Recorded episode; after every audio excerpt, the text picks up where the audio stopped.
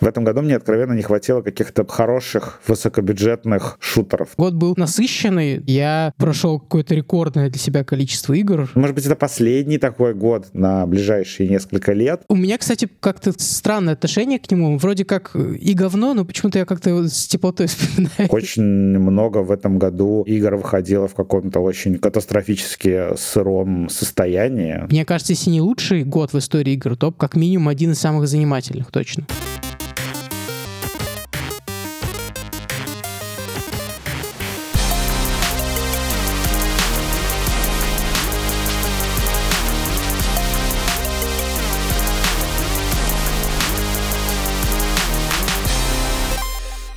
Всем привет! Это подкаст Кинопоиска «Плюс-минус игры». Меня зовут Марат Шабаев, я кинокритик и куратор направления игры в Кинопоиске. А я Вадим Иллистратов, шеф-редактор технокоммуникаций Яндекса и ведущий «Горящего бензовоза». В этом подкасте мы с Маратом спорим о главных вопросах игровой индустрии. Это финальный выпуск 2023 года, поэтому мы подводим итоги по горячим следам The Game Awards в том числе. Но вообще про 23 год часто говорят, что это лучший год в истории игр, как 99-й для кино, когда вышли там «Бойцовский клуб», «Матрица» и еще какие-то фильмы, про которые все уже забыли. Мы поговорим и про лучшие игры года, и про худшие игры года, немножко поспорим. Давай сначала на анамнез взглянем. Все-таки как ты этот год оцениваешь, честно, не занимая антагонистичные позиции, давай что-нибудь э, про него скажем. Мне кажется, что год был насыщенный, то есть я прошел какое-то рекордное для себя количество игр, по-моему, по-моему, около 30. Из них свежих было игр 20. И бросил я всего три игры в этом году. В разделе с худшими играми поговорим, какие именно. Но в целом я не могу сказать, что это был год полный каких-то горьких разочарований, когда я жалел о потраченных 60 баксах, 70 баксах, 80 баксах. В целом, мне кажется, был год довольно плотный, особенно весной и осенью, когда AA тайтлы прям выходили в один и тот же день, выходили на соседних неделях, соревновались за доллар игрока. Мне кажется, если не лучший год в истории игр, то как минимум один из самых занимательных, точно. Я тогда займу немножко другую позицию. Скажу, что в этом году было много всякого плохого. Я до сих пор расстроен Call of Duty потому что в этом году мне откровенно не хватило каких-то прям хороших высокобюджетных шутеров, таких, что прям была красивая картинка, все круто взорвалось, здорово выглядело, мне прям этого очень не хватило. Аватар, наверное, чуть-чуть в эту сторону, конечно, но как будто не то. Плюс этот год, он может быть такой, ну, может быть, это последний такой год на ближайшие несколько лет, потому что на самом деле это как будто результаты вот этих вот тучных ковидных лет, то, что там на разработку игр уходит там достаточно много времени, и вот так сошлось, что в этом году вышло много всего реально крутого. Очень много было проектов, у которых цикл разработки там по 6-7 по 7 лет, которые очень долго пеклись, и вот как-то они все синхронно вышли в этом году, и у игроков такое чувство праздника, но на самом деле, что происходит в индустрии? Массовые сокращения, увольнения, издательства там разоряются, закрывают какие-то серии. Что случилось с разработчиками Saints Row, например, в этом году мы с ними попрощались. Потом крупные издательства по 100, по 200, по 300, по там, 900 человек увольняли, то есть сокращение в индустрии происходит. И плюс мы видим то, что, как, собственно, и в кино сейчас происходит, и в играх тоже, издатели теперь будут цепляться за какие-то проверенные франшизы, то, что, например, там Ubisoft без особого стыда объявила, что она вообще все свои студии практически пустила на Assassin's Creed. И очень много будет игр по лицензии. Например, на The Game Awards Arcane но Arkane же для каждой своей игры придумал оригинальную вселенную. То есть это была студия, которая про оригинальный контент. Теперь они делают игру по лицензии Marvel про Блейда. С другой стороны, посмотрев на Redfall, может быть и неплохо, что они будут работать по чужой лицензии. Действительно, какая-то странная такая эпоха нас ждет. И как бы только что вышел «Аватар», который, на самом деле, «Аватар» — это Хогвартс Легаси для фанатов э, фильмов Джеймса Кэмерона. Тоже просто красиво побегать, все это пощупать, интерактивно посмотреть. Но в целом состояние вот такое немножко какое-то грустненькое. И плюс есть еще такой момент, что очень много в этом году игр выходило в каком-то очень катастрофически сыром состоянии. Очень много народ писало, что Baldur's Gate 3, конечно, игра года. Она потрясающая, замечательная, но она вылетает. Потом вышел в этом году Jedi Survivor, который просто первые полгода после релиза вообще еле работал. Ну, там настолько позорное было техническое состояние, очень много таких игр выходило, очень грустно. В то же время, конечно, были и другие примеры, включая там все, что практически сделал Nintendo, то есть там Марио и Зельда, которые номинированы на игру года, они были замечательные. То есть много, на самом деле, негативных трендов, и вот как сейчас говорят, что на телевидении финал эпохи вот этой пик ТВ, то, что будет меньше сериалов, есть ощущение, что с играми такое немножко произойдет, что мы как-то ужмемся. То есть, э, когда все говорят про лучший год в истории видеоигр, ты предлагаешь называть 2023 последним годом в истории видеоигр?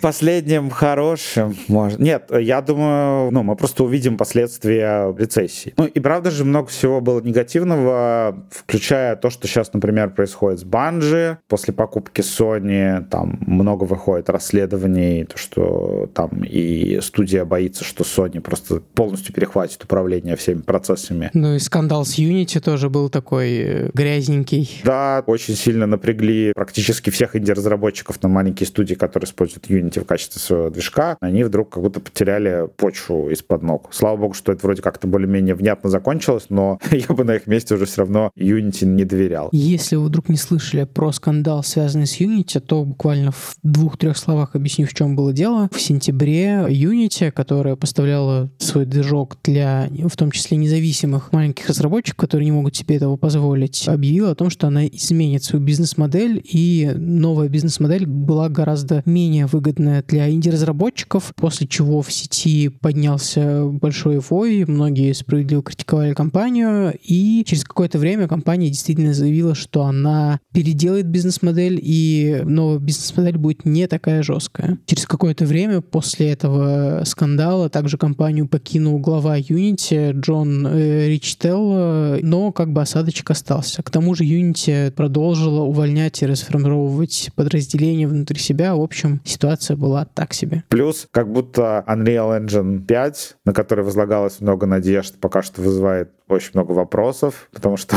так себе работает на новых приставках. Ну, есть, в общем, о чем подумать. Потом запуск PlayStation VR 2 в этом же году запустился вроде. Да-да-да, мы в этом году еще писали про него, обсуждали. Ну, ты гордый обладатель шлема, единственный в России, мне кажется. Кого он заинтересовал? Ну, шлем классный. Жалко, что он пылится в шкафу. Тоже такое не кислое, на самом деле, разочарование это. Ну смотри, из индустриальных штук еще, кроме массовых увольнений и так далее, продолжается большой этот тренд на монополизацию рынка и вот приобретение, которое официально состоялось наконец-то. Самый громкий процесс этого года, который был запущен, кажется, еще в прошлом году. Покупка Activision Blizzard Microsoft. Тут тоже, мне кажется, с одной стороны, может быть неплохой штукой для геймеров и там, не знаю, для фанатов Game Pass а, которые в следующем году получат все старые Call of Duty там с первой по второй Modern Warfare э, в свое распоряжение наверняка. Если получат. Ну, короче, вряд ли получат. Мы еще не знаем этого. Скорее всего, мне кажется, получат, но без последних как бы частей франшиз, без последней Diablo, без последнего э, Modern Warfare. Но, в принципе, монополия это никогда не хорошо. И с точки зрения видеоигр тоже, особенно учитывая, как Microsoft потом распоряжается со студиями купленными, она с ними поступает, как ты с PSVR 2. Она их покупает и оставляет пылиться в шкафу. Понимаешь, я еще достаточно по-доброму поступаю с PlayStation VR 2. Я ее не продаю и не уничтожаю.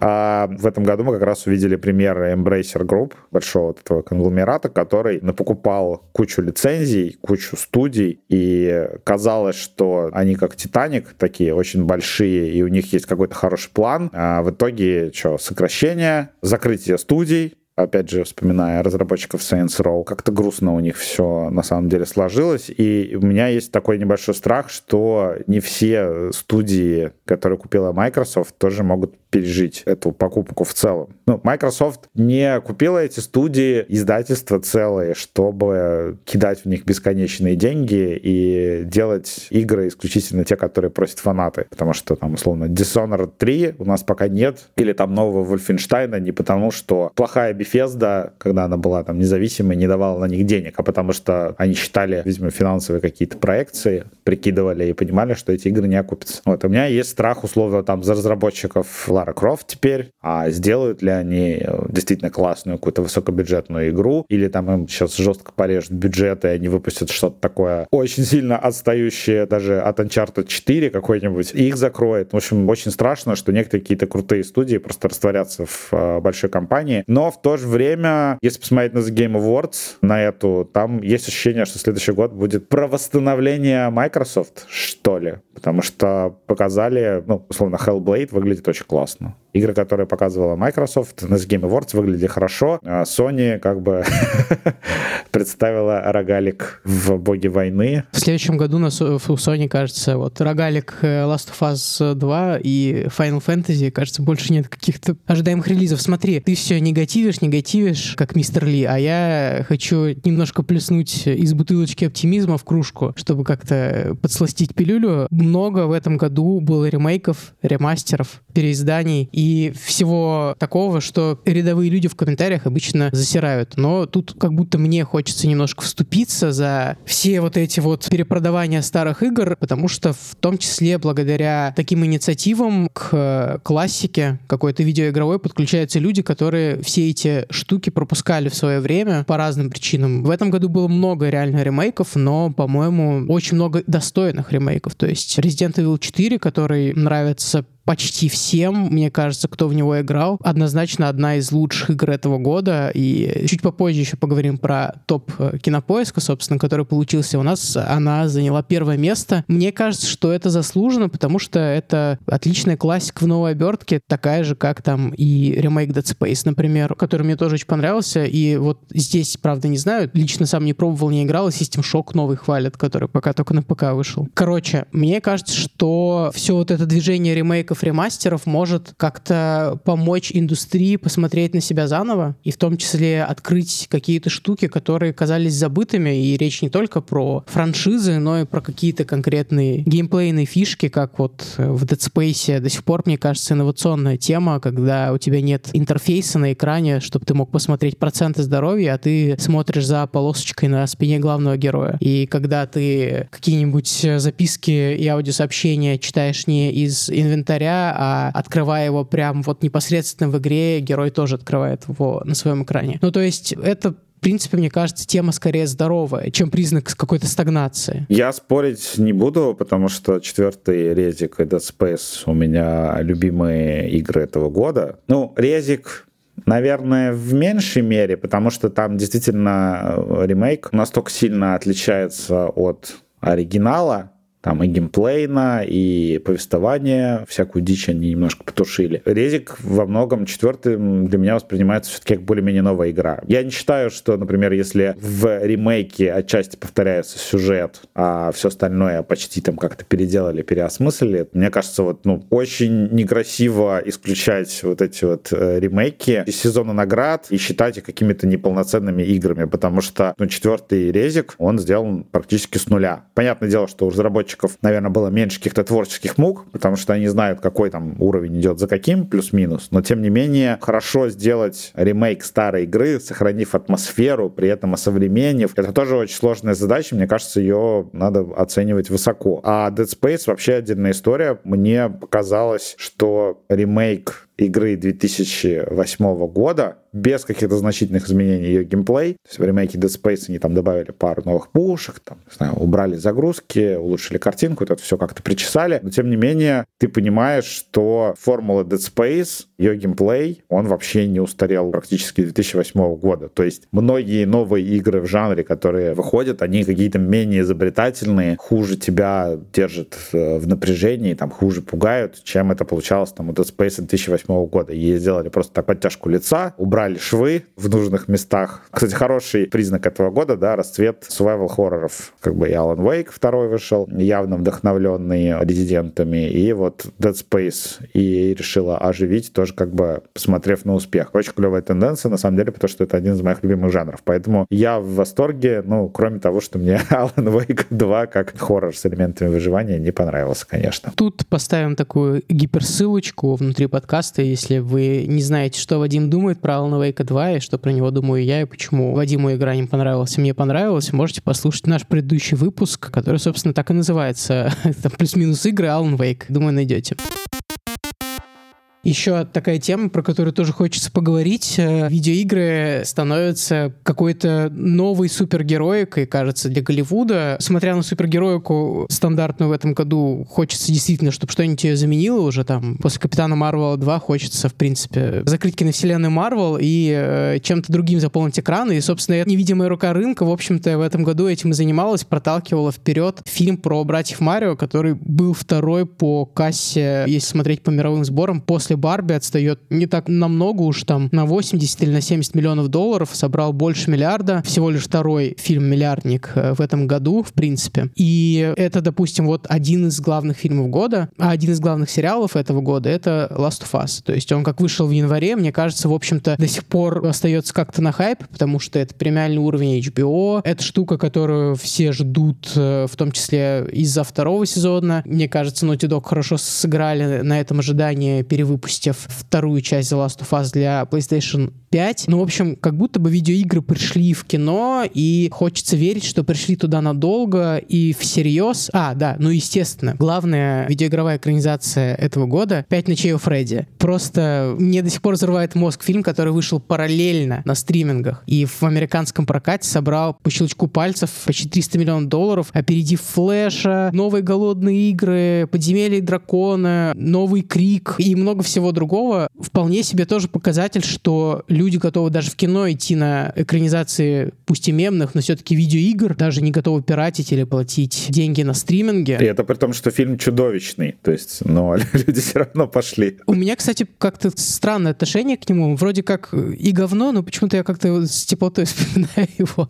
Ну, мне просто кажется, что если миссия невыполнимая, вот последняя, которая тоже выходила в этом году, одновременно вышла бы на стримингах и в кино, она в кино бы собрала намного меньше. И это касается почти любого блокбастера, то есть, мне кажется, какие-то считанные штуки, там типа «Стражи», «Форсаж», «Барби Геймер», еще пару фильмов, может быть, если параллельно вышли э, одновременно и в цифре, в кино, что-нибудь собрали в кино. Но вот этот вот кейс э, с «Пятью ночами у Фредди» прям какой-то поразительный. Мне кажется, что видеоигры пришли в кино, и кино пришло в видеоигры, то есть какие-то штуки типа там «Человек-паука 2» и «Блейда» и «Росомахи», которые мы тоже ожидаем, они пусть и по комиксам Марвел, но все-таки эти героев большинство людей знают и любят по фильмам. И в целом, мне кажется, это тренд на слияние двух индустрий. Не знаю, как еще Джеймс Ганн будет совмещать игровселенную DC и киновселенную DC. Мне кажется, у него все-таки это скорее не получится. Но в целом тренд понятен. Согласен ли ты, что это заменит супергероику постепенно? Мне кажется, что есть такой момент, да. Начнем с того, что экранизация игр — это, на самом деле, очень древняя тема. То есть там старые фильмы по Mortal Kombat мы смотрели в детстве. Но сейчас происходит что-то, что я бы назвал, наверное, какой-то демаргинализацией, что ли, экранизации игр. Потому что как-то вот голливудские студии, несмотря ни на что, они немножко стеснялись снимать кино по играм. А сейчас начинаются вот такие прям высококлассные экранизации игр, максимально близкие и по визуальному ряду, и по сюжету к исходным играм. Мне кажется, лучше всего пока что с экранизациями получается у Sony. Согласен. Uncharted э, отличный был. Да, то есть Sony, они основали PlayStation Studios, киностудию, которая как раз взялась за контроль качества. И пока что вот PlayStation Studios работает потрясающе. Uncharted получился фильмом, после которого хочется играть в Uncharted. Потом, опять же, The Last of Us. Это высококлассная экранизация, которая наделала шума много, и очень хочется вспомнить еще Гран Туризма. Совершенно удивительное кино, которое я думал, что не будет работать, а оно для меня прям сработало на 100%. Я не помню, когда мне последний раз было настолько интересно смотреть кино про гонки, гонки в плане, не знаю, иммерсивности. И действительно, после фильма по Гран-туризма хочется скачать Гран-туризма и погонять по вот этим трассам. Здесь еще важный момент тоже, который подчеркивает успех Sony, что Nintendo в этом году объявила, что будет экранизация Зельды, которая снимает Уэс Болл, режиссер трилогии «Бегущий в лабиринте», и делает эту экранизацию она совместно с Sony, что характерно. Это было довольно неожиданно, с другой стороны, уже понятно, на кого будут ориентироваться большие игровые компании при создании собственных экранизаций. Давай уже обсудим топы года, потому что их было так много, но самое главное, естественно, это топ э, кинопоиска. Это мое любимое игровое издание, честно говоря, единственное Очень в России хорошее, осталось. да. Поэтому надо, мне кажется, обсудить, что туда вошло, что туда не вошло. Если кто вдруг не знает, друзья, естественно, не надо писать про то, что кинопоиск это не лучшее игровое издание в России. Это небольшая такая самоирония. Что вошло в наш топ, кто голосовал? Голосовало порядка 20 человек, которые либо являются членами редакции, играют в видеоигры, либо авторы, которые нам писали тексты в этом году или работали над видеоэссе, или монтировали видеоэссе. В общем, ближайший круг кинопоиска. Или были главными редакторами, да. Да, целый один человек такой есть у нас. Туда вошло 20 игр. В принципе, довольно все предсказуемые игры, довольно просто много мест было, 20 штук. Туда не вошли такие любимые вами игры, которых вы просили в комментариях. Марат, где Atomic Heart? Atomic Heart боролся за 20 место и не вошел.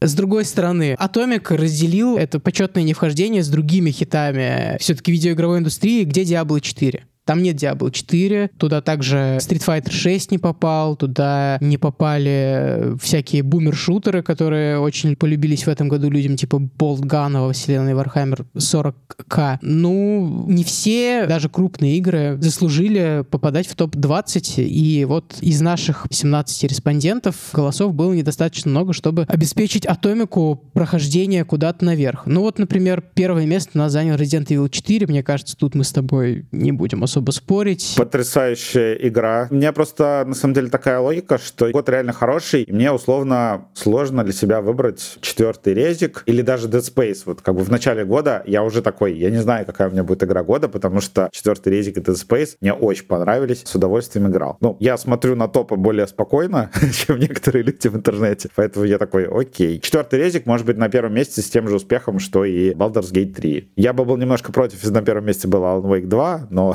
Или Hogwarts Legacy. Да, много вопросов было к э, Hogwarts Legacy вообще в топе, что она выше других игр, выше, чем Человек-паук 2, который, например, я считаю куда более качественной и интересной игрой, чем Hogwarts Legacy, но... Не знаю, не знаю. Феномен Hogwarts Legacy, в принципе, понятен. Это была игра, от которой, мне кажется, ни- никто ничего не ждал, и игра, которая удачно как-то ворвалась в этот тренд, во всеобщую любовь к Гарри Поттеру при отсутствии новых фильмов, новых достойных фильмов. Да, фантастические твари, про вас. И как-то заняла нишу в э, сердцах даже не геймеров, в том числе у меня много знакомых в этом году, которые с удовольствием играли в Hogwarts Legacy, при этом у них нет приставок, они как бы приходили к друзьям, играли в Hogwarts Legacy, кто-то покупал приставки, чтобы поиграть в Hogwarts Legacy, такие люди у нас есть в редакции даже. В общем, это настоящий феномен, даже не столько видеоигровой, сколько как раз-таки такой, который подтверждает, что все большие франшизы, они стали мультимедийными, и неважно, как бы новый Гарри Поттер, он в каком формате выходит, он все равно будет популярным. Но мне, кстати, кажется, что для кинопоиска Hogwarts Legacy, ну, она должна была быть, наверное, в топе. То есть люди задаются вопросом, а что, почему, а как? Но если оценивать вклад игры по привлечению новой аудитории к игровой индустрии, он прям гигантский. То есть у меня прям друзья, которые вообще не играли. В момент выхода Hogwarts Legacy у меня была личка завалена вопросом, э, где лучше покупать PlayStation 5. Очень много людей наконец-то решили взять приставку, причем мне кажется, что Hogwarts Legacy для PlayStation сработала не хуже, чем эксклюзивы. Люди такие, так, надо купить консоль, а какая консоль сейчас там самая популярная и везде доступная, все ее поддерживают. И на какой есть еще другие прикольные игры такого плана, например, Spider-Man 2. В общем, очень много народу привлекла, и в этом действительно большой ее плюс. Но я ее, правда, забросил. То есть я момент понял, что я уже ничего нового не увижу. Вот эту вот высокобюджетную открывающую сцену посмотрел, по Хогвартсу побегал, на метле полетал. В принципе, достаточно, потому что, ну, правда, такая игра-экскурсия. Я, кстати, прошел до конца и не жалею. При том, что в свой топ-10 я, например, не ставил. Мне кажется, игра такая вайбовая. И вышла она в правильное время, она выходила зимой. И я уверен, что сейчас продажи э, на январских у нее подлетят еще, когда люди пересматривают, перечитывают Гарри Поттера, почему бы еще не переиграть в Хогвартс Легаси.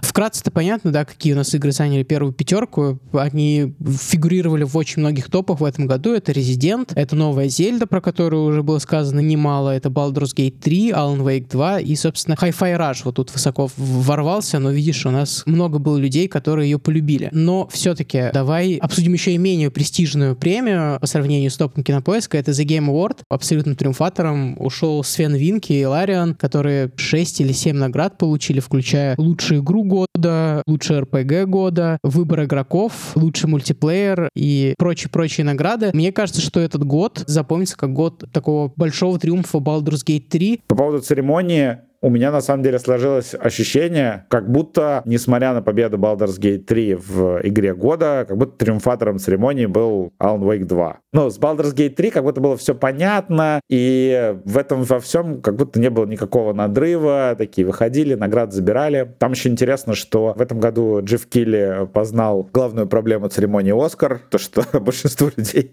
неинтересно смотреть речи победителей, и э, начал вручать награды пачками по 5 штук, там эту награду тем, эту тем, эту тем, эту тем. Все, пошли, у нас дальше музыкальный номер. Ну, нужно иметь большие яйца, чтобы принять решение такое. Но как продукт церемония выиграла на 100%. Она была, по-моему, короче, чем обычно. У меня, в общем, было такое чувство, когда я смотрел церемонию, что триумфатор на самом деле Alan Wake 2, потому что забирает награды, там, лучший нарратив, такие какие-то тоже хорошие важные награды. И, по-моему, пик всей церемонии это был, конечно же, музыкальный номер из Alan Wake 2, потому что мне кажется, что это был вообще лучший музыкальный номер в истории The Game Awards. Это было супер круто.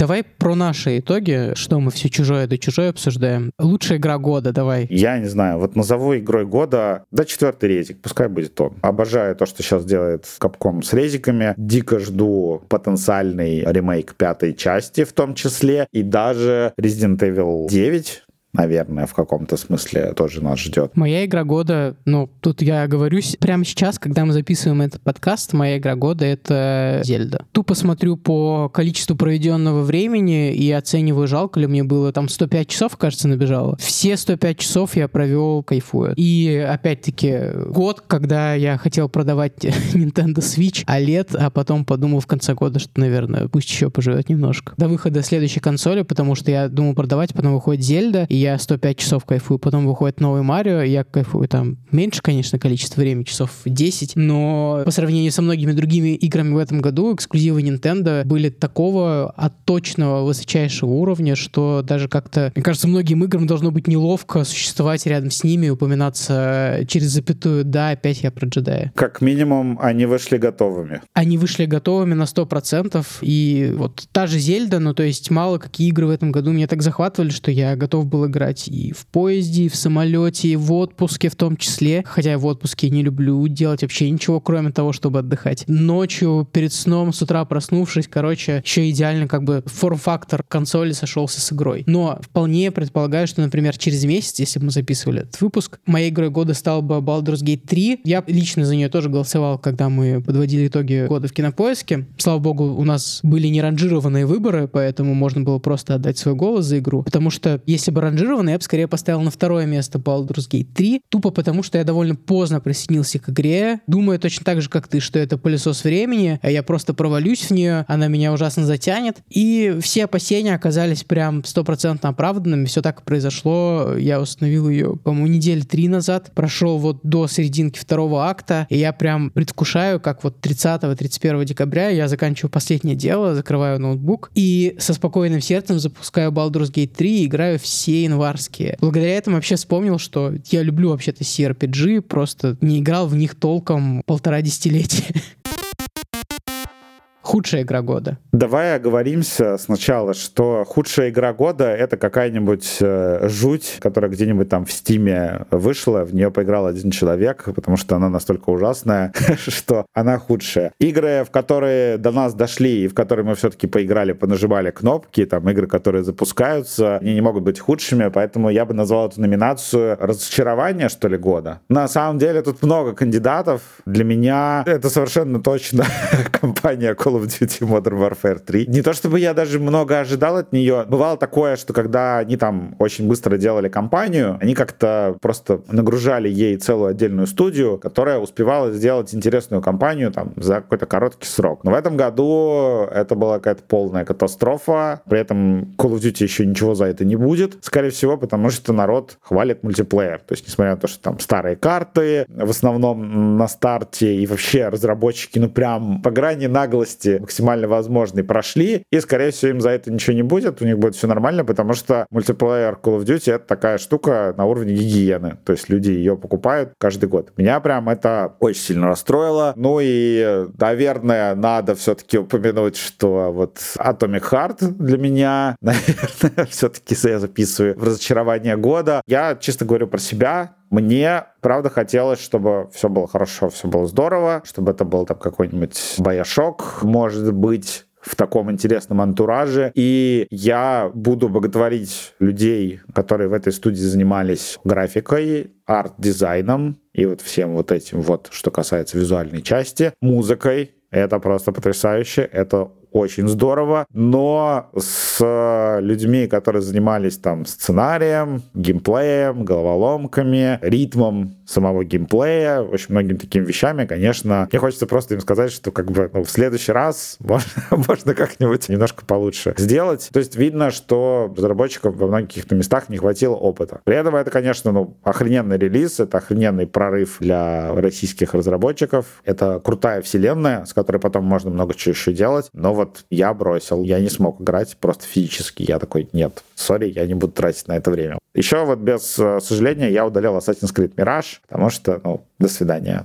Никакого переосмысления оригинальной формулы не случилось. Зачем-то сделали, по сути дела, ремейк первого Assassin's Creed, но с худшим сюжетом, чем у первого Assassin's Creed, получилась очень странная игра. Вот это мои главные разочарования, потому что в остальном как-то вот... У нас они не совпадают, кстати, интересно. У меня другие разочарования. Первое — это Starfield, естественно, потому что, смотри, вот, например, от Атомика я не мог разочароваться, потому что я не очаровывался им изначально. И не было, в общем-то, никаких ожиданий, но Starfield ожидания были колоссальные, все-таки. Потому что я, несмотря ни на что, очень многие сотни часов проводил в фалачах даже от беседы, но Starfield, как бы я ни старался рутинизировать как-то геймплей так, что он просто воспринимался как, ну, типа, зашел после работы два часа, там, какие-нибудь квесты поделал, я не смог, ну, то есть я вынужден был бросить игру, это одна из трех игр, которые я забросил в этом году, Starfield, потому что я понял, что нужно инвестировать еще 40 часов в нее, и я не готов. Я прям посередине сюжета ее бросил. Игра, которая получилась бессмысленная, пустая, безжизненная, с э, разочаровывающими загрузками, с какими-то устаревшими геймдизайнерскими э, решениями вроде диалогов,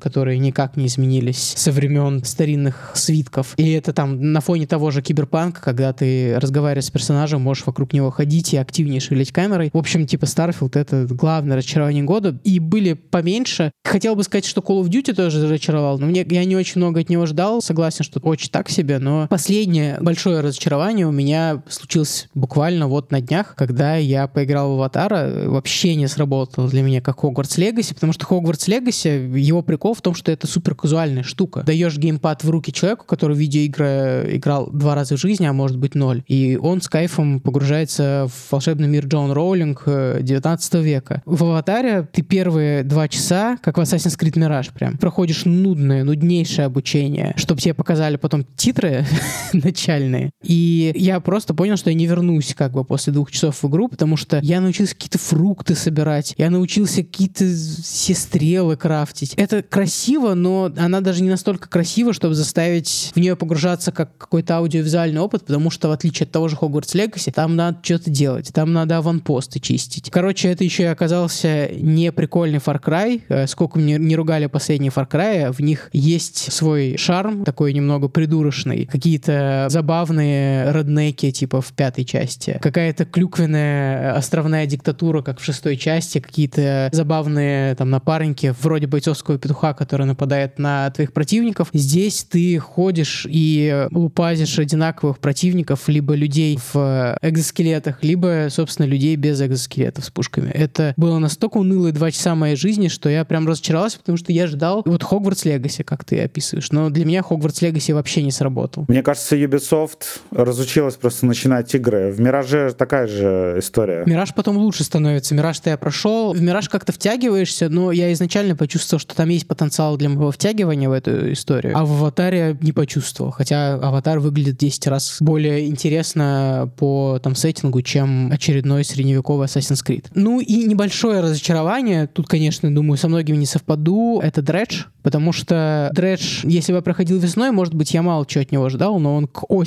достаточно сильно расхайпался, как одна из главных инди-игр года. И когда мне Алик ее посоветовал, Алик Кималов, руководитель социальных сетей Кинопоиска, привет, если ты это слушаешь. И мы немножко постримили, и другие люди мне тоже советовали, но как-то в итоге она оказалась какой-то очень монотонной, очень не лавкрафтовской на самом деле. Просто симулятор рыбалки. Я в Red Dead Redemption 2 лучше порыбачу, если что.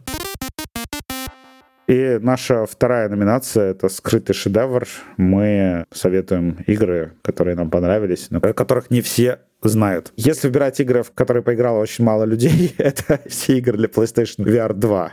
Я могу посоветовать спин Horizon, который VR, Call of the Mountain, Зов горы она называется. Это практически Half-Life Alex для PlayStation VR 2. То есть там графика, геймплей, все как это сделано в VR, ну просто на сумасшедшем уровне, очень круто. Потом из того, что обязательно хочется посоветовать, Какун, потрясающая игра, которая включает в себя много хороших сторон сторон из Limbo и Inside. То есть игра практически без интерфейса, игра, которая потрясающе выглядит, потрясающе работает. Я там дико кайфую с этих анимаций того, как ты входишь и заходишь во вложенные миры. И самое классное, что ну, я обожаю такие игры, которые вообще не используют какой-то текст и э, любую другую форму подачи информации, кроме как, собственно, сам геймплей, изображение, звук, и в ней даже речи нет. Это очень странный такой опыт, когда ты начинаешь играть в игру, и у тебя ощущение, что игру сделали инопланетяне, у них была какая-то логика, ты начинаешь ее постепенно понимать, считывать то, что игра тебе говорит, там, куда идти, что делать в каком порядке. Это очень классный опыт. Мне прям она дико зашла и дико меня зацепила. Я третьим номером посоветую, все-таки в России, наверное, у нее была не очень большая аудитория, я посоветую Final Fantasy 16, э, неожиданно. Ох, лучшая инди-игра года. Нет, ну не инди-игра, мы же, у нас скрытые шедевры. Просто ее очень сильно хейтят везде. В том числе я. Да, для меня она внезапно стала Assassin's Creed этого года. У меня есть запрос на видеоигры, которые ты такой, когда это вот brain dead, то есть состояние такое, что ты пришел, у тебя там 8 встреч было на работе, приходишь домой вечером и такой, я хочу держать в руках геймпад, но я не хочу, чтобы мне прям что-то очень сложное показывали, рассказывали, чтобы мне было тяжело играть и приходилось что-то преодолевать. Хочется вот какой-то такой power fantasy, где все очень красиво и понятно более-менее. Для меня Final Fantasy в этом году заменила Assassin's Creed. Это была игра, в которой мне было легко вернуться в любой момент. Я не забывал управление, потому что она очень простое, и даже не забывал историю, потому что игра очень классно напоминает о себе. Вот это вот для меня номинация «Настольная игра года». Я, кстати, очень рад, что она выиграла номинацию за музыку на The Game Awards, потому что музыка в ней действительно потрясающая.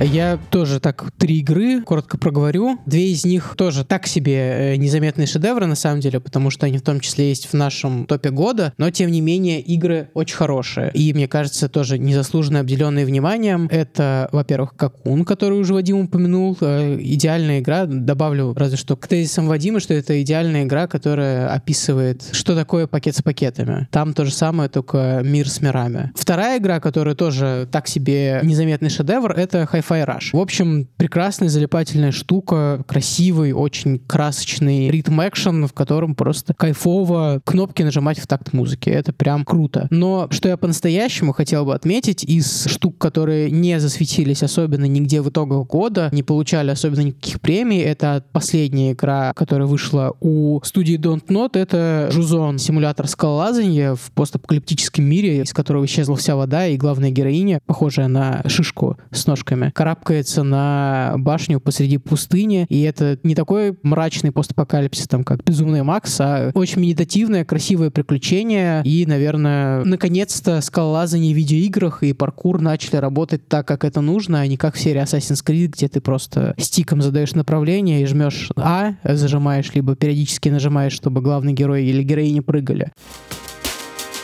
И на этом все. С вами были Марат Шабаев и Вадим Листратов. До встречи в следующем выпуске подкаста «Плюс-минус игры» уже в следующем году. На него можно подписаться в Яндекс Музыке, Apple Podcasts, CastBox, Spotify и всех прочих аудиостримингах, а еще на YouTube-канале подкаста Кинопоиска. Очень ждем ваши комментарии, оценки, вопросы и пожелания по темам будущих выпусков, с которых мы начнем следующий год. Писать нам это можно в отзывах на Apple Podcasts, на почту подкаст собак кинопоиск.ру и, конечно, можно подписываться на телеграм и YouTube канал Кинопоиск игры, оставлять там комментарии, смотреть наши ролики, читать наши посты. А вернемся мы уже в январе с выпуском про самые ожидаемые игры 2024 года. Вообще как-то попытаемся трезво посмотреть на то, что мы действительно ждем от 2024 года, в какие игры будем играть, а какие игры кажутся нам заранее провальными. А над этим эпизодом работали звукорежиссер Дима Пшеничный, продюсер Елена Рябцева и редактор Даулет Джанайдаров. До скорого!